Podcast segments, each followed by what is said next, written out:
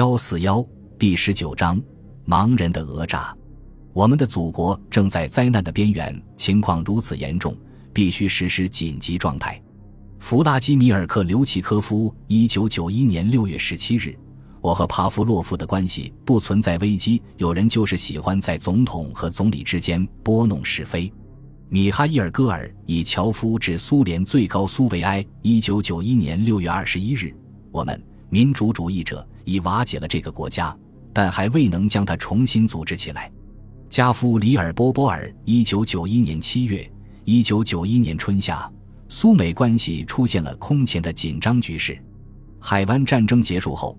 华盛顿将注意力转移到解决与苏联遗留的主要问题上来。两国外交部长每月会晤数次，两位总统几乎每周都在电话上进行谈话。我在莫斯科的每一天都会见一位或几位苏联高级官员，如果不是总统、总理或是外交部长，那么至少也是他们的高级助理。尽管戈尔巴乔夫竭力阻止由美国一家领导的海湾战争。但他还是恪守他在赫尔辛基对布什的许诺，与美国合作结束伊拉克的侵略行径。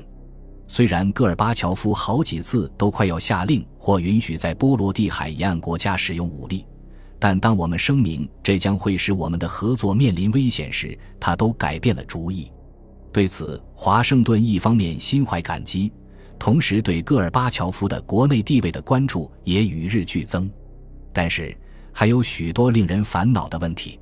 苏联军方还在对在欧洲削减常规武器协定推脱义务，谈判人员对战略武器协定的条款争论不休。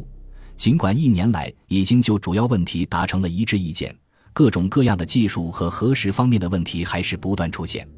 最近的一个争论是关于减少弹头装载问题，是否同意及在什么条件下减少多弹头导弹负荷数量。使其低于过去试验的最高数目。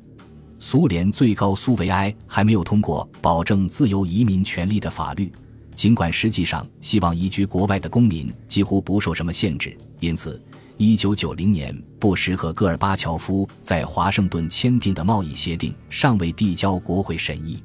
布什对莫斯科的访问原来定在1991年2月，但由于海湾战争而推迟，新的时间安排尚未确定。总统希望访问莫斯科时签署削减战略武器谈判协定，但他知道，即使战略武器问题得以解决，在苏联还没有完全履行一年前签订的常规武器协定的情况下，这么做将是不明智的。与此同时，戈尔巴乔夫变得焦躁起来。从一开始，他就对布什推迟访问苏联感到不舒朋。他没有预料到，他在四月份提出的请求用于购买小麦的十五亿美元信贷保证迟迟得不到批准，而对于他是否会被邀请参加七月份的七国首脑会议也没有把握。在国内，他也因天真的支持西方利益，而不为苏联谋求同等的利益而遭到政敌们的指责。